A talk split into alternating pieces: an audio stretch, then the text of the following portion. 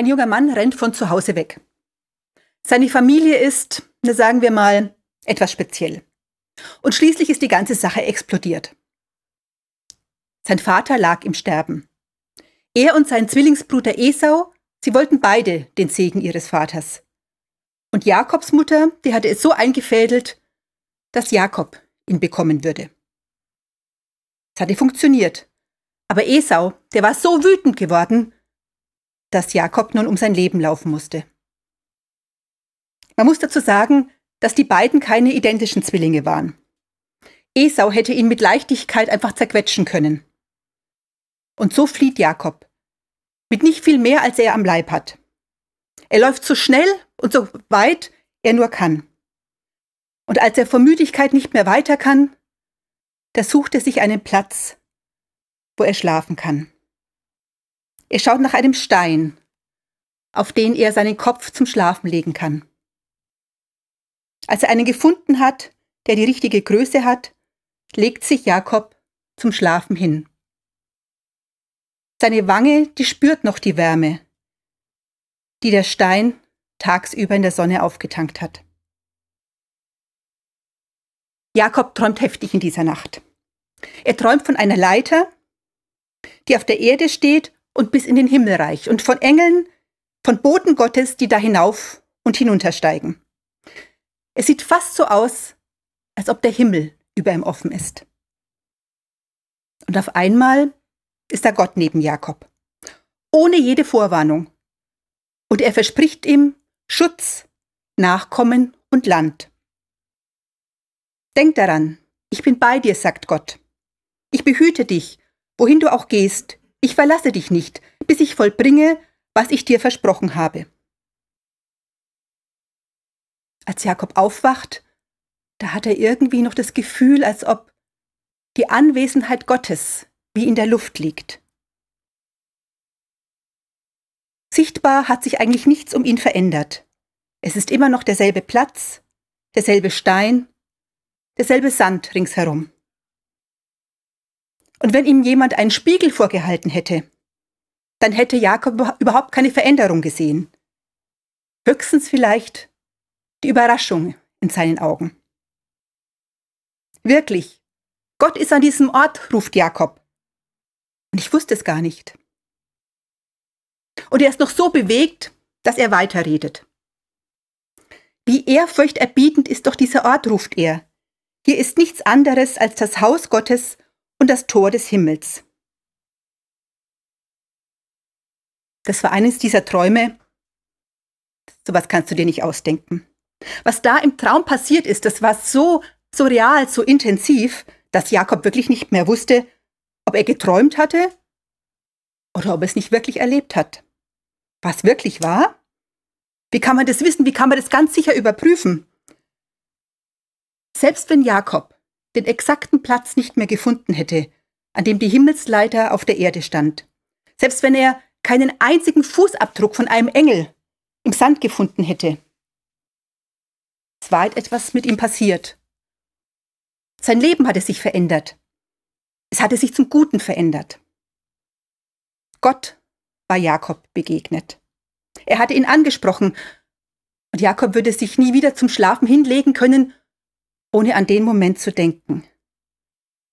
Gott hatte ihm versprochen, immer bei ihm zu sein, egal ob Jakob ihn sehen konnte oder nicht. War das wirklich passiert? Gott weiß es. Und Jakob weiß, dass er die Stelle markieren muss. Er nimmt den Stein, auf dem er gelegen hat, als Basis und türmt weitere Steine darauf auf. Fast wie eine Leiter sieht es aus. Und dann gießt er Öl darüber und nennt den Ort Bethel, Haus Gottes. Und als Jakob weiterzieht, da sieht er beim Zurückblicken diesen Turm aus Steinen auf der Erde. Fast wie so ein Fingerzeig Richtung Himmel. Wir feiern heute wieder zusammen Gottesdienst. Online zu Hause und bald auch wieder parallel dazu in der FIS sich an einem Ort zu treffen, da gemeinsam Gottesdienst zu feiern. Ich freue mich, wenn das wieder möglich ist. Ich liebe auch ganz alte Kirchen. Ich gehe da oft hinein, setz mich hin, lass diese Atmosphäre auf mich wirken. Und oft habe ich das Gefühl, dass die Gebete, die da schon seit Jahrhunderten gebetet, gefleht, erhofft worden sind, dass die in diesen Kirchen mitschwingen und dass die mein kleines Gebet wie mittragen. Es gibt Räume, Kirchen, Exerzitienhäuser, in denen sind für mich wichtige Dinge passiert. Wenn ich dann in diesen Gebäuden bin, dann klingt das irgendwie für mich mit, dann erinnere ich mich. In diesen Häusern bin ich quasi schon konditioniert. Da komme ich ganz schnell ins Beten, ins Jubeln und zur Ruhe. Bei all dem frage ich mich aber auch, wer sagt eigentlich, dass Gott lieber in vier Wänden und einem Dach wohnt und nicht mindestens genauso gerne draußen auf dem freien, auf dem freien Feld? Warum erwarte ich es, dass Gott mir am Sonntag um 10 Uhr begegnet und nicht genauso am Freitagabend beim Warten an der Schlange vor der Supermarktkasse? Versteht mich bitte richtig. Ich liebe unsere Gottesdienste und ich bin heilfroh, dass wir normalerweise Orte haben, an denen wir uns sonntags treffen können. Und ich bin super glücklich, dass wir so grandiose Online-Gottesdienste auf die Beine gestellt haben. Und ja, es ist gut damit zu rechnen, dass mir Gott am Sonntagmorgen begegnet.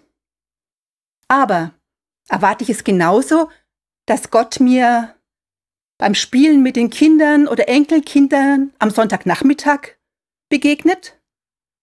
Oder ist das unheiliger? Wir dürfen ja nicht vergessen, die ganze Schöpfung, seine Schöpfung, ist der Wohnort Gottes. Und in dieser Schöpfung will Gott von Anfang an mit seinen Menschen, die er so sehr liebt, zusammen sein.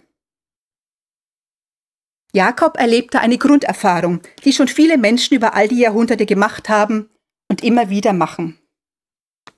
Gott ist wirklich hier, auch wenn ich es eigentlich gar nicht gewusst habe. Gott sucht mich auf, da wo ich bin. Er besucht mich auf meinem Lebensweg. Vielleicht oder gerade mitten im Alltag. Auch an eigentlich unmöglichen Orten. Heilig wird ein Ort, egal wo ich gerade stehe, durch Gottes Gegenwart.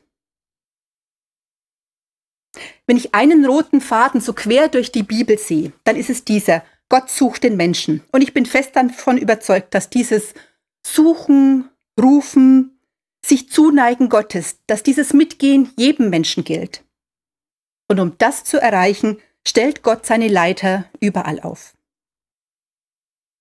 Er gibt uns immer wieder die Gelegenheit aufzuwachen und zu staunen. Gott ist da. Und wir sind nicht allein. Gott ist da, selbst jetzt in diesen verrückten Corona-Wochen und Monaten. Gott ist da. Und ich muss meinen Alltag, die Doppel- und Dreifachbelastung, die ganzen Sorgen, die ich gerade habe, ich muss das nicht alleine durchstehen. Gott ist da. Schon durch die ganze Geschichte begegnen, Gott, begegnen Menschen Gott unter schattigen Apfelbäumen, an Flussufern, auf Bergkuppen und auf langen Wanderstrecken. Gott zeigt sich in Stürmen, im Sternenhimmel, brennenden Büschen und in Menschen, die einem eigentlich fremd sind. Als die Leute mehr von Gott erfahren wollten, hat Jesus ihnen erzählt, sie sollen die Lilien auf dem Feld anschauen und die Vögel in der Luft, er hat Geschichten erzählt von Frauen, die Brot backen und von Arbeitern, die in einer, einer Reihe anstehen, auf ihren Lohn warten. Ist es nicht großartig? Ich muss mich nicht entscheiden, ob ich entweder die Bergpredigt lese oder meinen Rosenbusch anschau anschaue, der momentan mit aller Kraft mir zeigt, was Blühen in aller Fülle, in aller Fülle bedeutet. Gott kann mir in allem begegnen. Er kann in allem sprechen Sowohl in langen Spaziergängen übers Feld und genauso in einem Gottesdienst oder in einer alten Kirche. Das alles ist das eine Haus Gottes. Barbara Barrett Browning schreibt, die Erde ist randvoll mit Himmel und in jedem gewöhnlichen Dornbusch brennt Gott. Aber nur jene, die sehen können, ziehen ihre Schuhe aus. Die anderen sitzen darum herum und pflücken Brombeeren. Wenn Gott mir nun begegnen kann und will, wie erkenne ich ihn dann zwischen diesen ganzen Brombeerhecken? Wenn ihr da einen einfachen Trick wisst, dann sagt ihn mir, ich wüsste ihn gerne. Ich habe ihn noch nicht gefunden. Ich weiß nicht, wie es euch geht, aber wenn ich so auf mein Leben zurückschaue, dann merke ich, dass in den Momenten, wo ich das Gefühl hatte, dass Gott mit mir spricht, dass diese Momente nicht ich gemacht habe. Sie sind mir einfach passiert, ohne dass ich da einen großen Einfluss darauf hatte. Ich glaube, was ich tun kann, ist, wie ich auf dieses Antippen Gottes reagiere. Und da kann ich eine Menge tun, um das wegzuwischen. Ich kann den Gedanken oder diesen Traum einfach als Quatsch abtun. Solche Visionen, die, die haben Spinner, aber nicht ich. Oft habe ich einfach auch was anderes zu tun, was dringender ist, was meine Aufmerksamkeit braucht. Und schon ist wieder Gras drüber gewachsen. Oder kann einen kleinen Altar bauen. Mitten in meinem Alltag. Oder auch nur in meinem Herzen. Ich kann einen Moment anhalten, lange genug, um zu sehen, wo ich gerade stehe und wie es um mich herum aussieht. Anstatt dass ich schnell weiterrenne, kann ich diesen Ort markieren oder ein Segen sprechen oder ein kurzes Gebet, ehe ich wieder weitergehe. Einer der Vorteile der letzten Monate war für mich, dass ich viel mehr draußen war, als ich es unter normalen Bedingungen gewesen wäre. Eine Bekannte hat mich auf die Idee gebracht, dass ich nicht nur so im, im strammen Schritt durch den Wald renne, sondern dass ich mich, dass ich auch mal länger stehen bleibe.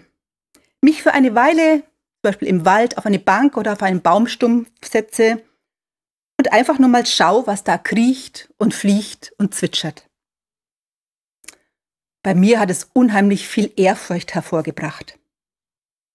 Wie großartig so unscheinbar kleine Blüten aussehen oder wie perfekt Bienen oder selbst diese lästigen Stechmücken ausgestattet sind.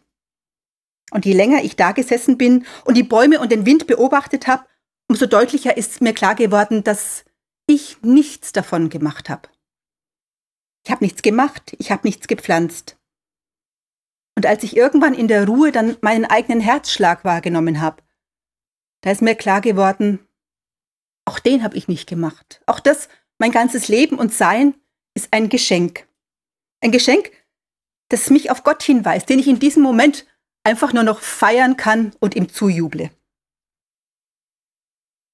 Ich glaube, es stinkt Gott gewaltig, wenn du einfach durch ein lilafarbenes Feld, Feld rennst und es gar nicht bemerkst. So sagt Chuck Avery, eine der weißen Frauen, in dem Roman Die Farbe Lila von Alice Walker. Weißt du noch, wann du das letzte Mal stehen geblieben bist, um dieses grandiose Rot eines Mondfeldes anzuschauen? Wie geht es dir damit, wenn du was Schönes oder was Außergewöhnliches bemerkst? Bringt es dich ins Staunen und damit dazu, Gottes Spuren zu sehen und zu feiern? Warum? Oder warum nicht? Ich glaube, dass mich ganz viel, wenn nicht alles um mich herum, zu einer Art Gottesdienst oder zu einem Gebet führen kann. Es ist der zweite Blick auf Menschen oder auf Dinge, die ich sonst leicht übersehe. Ich esse zum Beispiel gerne Äpfel. Nun kann ich einfach in den Supermarkt gehen, einen Sack Äpfel mitnehmen und mal schnell so nebenher reinbeißen, während ich weitergehe. Oder wenn ich das Apfelessen zu einer Art geistlichen Übung machen möchte, dann nehme ich diesen Apfel, nehme ein bisschen Zeit und schau mal genau hin. Welche Farben hat er eigentlich? Wie riecht er? Und ich überlege mir, was es alles gebraucht hat an Sonne und Wasser und Wind, damit der Apfel so groß wird, wie ich ihn jetzt in der Hand habe. Welche Menschen waren da beteiligt, die den Apfel gepflückt haben, ihn in die Kiste gelegt haben? Ich kann für die Bäuerin beten, die mir diesen Apfel verkauft hat und die momentan mit dem Mundschutz den ganzen Tag am, am äh, Gemüsestand ganz schön Mühe hat. Es geht genauso, wenn ich mir eine neue Hose kaufe oder ein Buch aufschlage und mir überlege, wer alles daran mitgearbeitet hat, bis ich dieses Exemplar jetzt hier in der Hand halte. In all den unterschiedlichen Dingen und Situationen kann ich die Fäden entdecken, die Gott in meinen Alltag hineinwebt. kann meine Aufmerksamkeit für einen Moment darauf lenken, staunen, danken, Gott loben und mich mit der ganzen Schöpfung verbinden und für sie beten. Nun sagt vielleicht jemand, ist ja alles ganz nett, aber ist es ein richtiger Gottesdienst? Meine Gegenfrage wäre, was ist denn kein Gottesdienst? Im Römerbrief im zwölften Kapitel spricht Paulus davon, dass alles, unser ganzes Leben und Sein ein Gottesdienst ist. Nichts ist unwichtig. Und die Psalmen, die sind voll davon, wie die ganze Schöpfung Gott lobt und immer wieder auf ihn hinweist. Die Theologin Barbara Brown Taylor schreibt in ihrem wunderbaren Buch An Altar in the World, aus dem ich einige Gedanken für diese Predigt geliehen habe. Sie schreibt über Alltagsspiritualität. Brot backen und lieben, die Erde umgraben, Tiere füttern und Fremde bekochen. Diese Aktivitäten benötigen keine ausführliche Erläuterung, keine erhellende Theologie. Alles, was sie benötigen, ist jemand, der bereit ist, sich zu bücken, seine Hände auszustrecken, zu schnippeln und zu rühren. Und doch sind dies genau die Aktivitäten, die Leben ändern können. Manchmal sofort, manchmal langsamer, so wie ein stetiger Wassertropfen auf Stein. In einer Welt, in der Glaube als Kopfsache ausgelegt wird, erinnert uns körperliche Arbeit daran, dass Glaube ein Lebenswandel ist. Für diesen Glaube im Alltag brauchst du keinen bestimmten Ort, keine spezielle Uhrzeit. Alles, was du brauchst, ist Dasein, dich mal umschauen, wo du gerade bist. Offene Augen und ein offenes Herz dafür, was um dich herum ist. Und das alles zu einem Gottesdienst mitten in deinem Alltag werden kann. Ein letzter Gedanke. In der Jakobsgeschichte geht es ja viel um einen Segen, um die Zuneigung Gottes. Es geht um den Segen, an den Gott sich bindet, der Beziehung schafft, der Menschen begleitet, verändert, der ihr Leben aufblühen lässt. Normalerweise beschließen wir unseren Gottesdienst mit einem Segen, genauer gesagt mit Segen und Sendung, so nennt sich das in der Liturgie. Ich finde es wunderbar, als von Gott Gesegnete lassen wir uns von ihm in den Alltag senden, um diesen Segen weiterfließen zu lassen. Wie Ströme lebendigen Wassers auf manchmal so dürres Land. Und wenn ich gerade die Nachrichten höre in unserer Welt, dann merke ich, wie dringend unsere Welt diesen Segen braucht. Ich glaube, es ist eine wichtige Aufgabe von uns Christen, die vielleicht manchmal ein bisschen untergeht, Gottes Segen zu den Menschen um uns herum zu bringen, sie zu segnen. Ganz klar, es ist immer Gott, der segnet. Aber wir sind in diesem Segensgeschäft so quasi seine Coworker. Wir helfen mit, diesen Segen mit auszuliefern. Nun, die Familie, die Kinder zu segnen, bevor sie aus dem Haus gehen, das machen vermutlich etliche von euch. Aber einen Fremden? Einen Nachbarn? Arbeitskollegen? Oder vielleicht sogar Menschen, die mir Mühe machen? Wenn du das nächste Mal an der Kasse warten musst und dich vielleicht sogar ärgerst, dass es nicht so schnell vorwärts geht, wie du eigentlich hoffst, dann versuch doch mal, die Menschen rund um dich herum zu segnen. Man kann das ja auch leise tun. Vielleicht ist da die Frau vor dir mit den vielen Babygläschen im Einkaufskorb. Sprich einen leisen Segen über sie, über ihr Kind aus gerade in dieser Situation. Vielleicht steht hinter dir ein Mann mit vielen Bierflaschen in seinem Einkaufskorb und er zählt gerade das Kleingeld, um zu gucken, ob das auch reicht. Sprich Gottes Segen über ihn aus. Und dann guck mal, was passiert. Mit dir, mit den anderen. Schau, was die ganze Atmosphäre in diesem Raum macht. Im Lukasevangelium spricht Jesus davon, dass wir sogar die segnen können, die uns nicht so freundlich sind, die uns ärgern. Vielleicht probiere ich diesen Segen auch mal bei dem Nachbarn aus, der manchmal schimpft und der immer einen Grund findet, sich zu beschweren. Auch bei diesem Segen würde ich eher die stillere Variante wählen. Ich glaube, dass Segnen mehr ist als nur gute Gedanken, mehr als nur gute Wünsche. Ich glaube fest daran, dass wir Gottes Segen in unserer Welt verbreiten dürfen und sollen. Und ich bin fest davon überzeugt, dass das einen Unterschied macht. Jemanden den Segen Gottes zuzusprechen, bringt uns ganz nah zu Gott heran. Wir lernen auf Menschen, auf Situationen um uns herum etwas mehr aus der Perspektive Gottes zu sehen. Wir werden quasi sowas wie Gottes Komplizen. Nicht immer werden wir einen Unterschied sofort sehen. Aber vielleicht spüren wir ab und zu etwas davon. Wirklich, Gott ist an diesem Ort. Hätte ich ja gar nicht gedacht. Vielleicht ist euch jetzt in den letzten paar Minuten jemand eingefallen, den ihr gerne segnen möchtet. Dann tut das jetzt. Während des nächsten Liedes habt ihr Zeit. Sprecht Gottes Segen über diese Person aus, die euch Gott jetzt gerade aufs Herz gelegt hat. Und wenn euch spontan jetzt niemand einfällt, könnt ihr das natürlich auch noch später tun.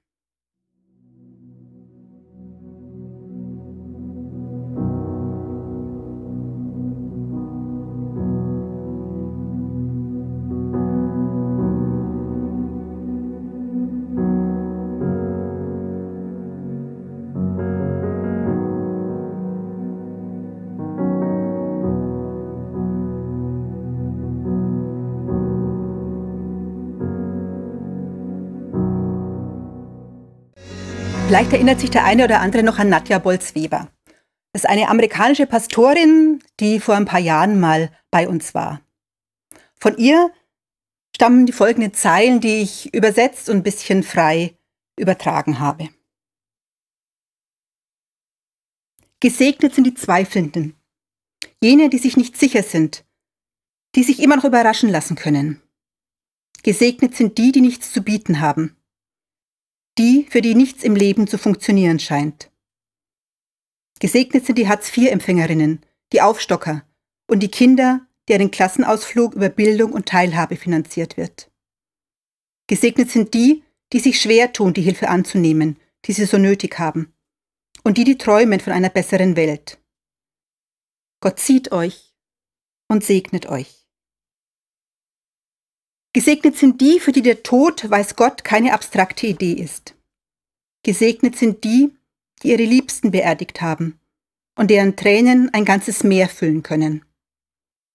Gesegnet sind die, die schon lange nicht mehr weinen können, die so sehr geliebt haben, dass sie nicht wissen, wie es sich anfühlt, jemanden zu verlieren. Gesegnet sind die Eltern, die ihr Kind verloren haben, deren Baby nicht leben konnte, deren erwachsenen Kinder einfach nicht mehr da sind. Gesegnet sind die, die immer noch nicht darüber hinweggekommen sind und die, die wieder lachen können, obwohl sie eigentlich dachten, das würde nie mehr gehen. Gott sieht euch und segnet euch. Gesegnet sind die, die sich irgendwie durch den Alltag hangeln, die morgens zur Kita hetzen und nachmittags ein schlechtes Gewissen haben, weil es wieder einmal spät geworden ist. Gesegnet sind die, die den Tisch für eine Person decken und es sich zu Hause schön machen. Gesegnet sind die Radelnden und Joggenden, die Yogamenschen im Park und die, die sich schwer damit tun, ihren Körper zu akzeptieren, wie er ist. Gesegnet sind die, die sich durch Prüfungen hangeln und auf die Zeit danach freuen. Gesegnet sind die, die durch den Supermarkt hetzen, weil zu Hause ihre alt gewordenen Eltern auf sie warten. Gesegnet sind die Alleinerziehenden, die wissen, dass sie nicht zusammenbrechen dürfen, weil sonst ihr ganzes System auseinanderfliegt. Gott sieht euch und segnet euch. Gesegnet sind die Ausgegrenzten, die Kids, die beim Völkerball immer als Letzter ins Team gewählt werden und die, die sich nicht trauen zu erzählen, was zu Hause los ist. Gesegnet sind die, die sich nicht willkommen fühlen die nachts aufwachen mit Albträumen. Die, die nicht offen reden können über ihre Liebe und darüber, was sie am Wochenende gemacht haben. Gesegnet sind die Jugendlichen, die überall anecken und sich nirgends zugehörig fühlen. Gesegnet sind die, die am Ende die Wohnung nicht bekommen, weil ihre Haut nicht hell oder ihr Deutsch nicht gut genug ist. Gesegnet sind die, die immer wieder auffallen, aufgrund ihres Aussehens. Und die, die niemand zu bemerken scheint. Gott sieht euch und segnet euch. Gesegnet sind die, die sich um Freundlichkeit bemühen, auch wenn die Stimmung aufgeladen ist. Gesegnet sind die, die um Frieden ringen in ihren Familien, die versöhnliche Worte finden und trotz allem lieben können. Gesegnet sind die Demonstrierenden, die sich für Gerechtigkeit einsetzen, und die Polizeikräfte, die mit Augenmaß und Empathie auf der Straße unterwegs sind. Gesegnet sind die, die nicht müde werden, mit Podcasts und Blogartikeln für Verständigung zwischen verschiedenen Stich Sichtweisen in unserer Gesellschaft zu werben. Gesegnet sind die, denen vergeben wurde. Und gesegnet sind die, die vergeben konnten. Gott sieht euch und segnet euch. Amen.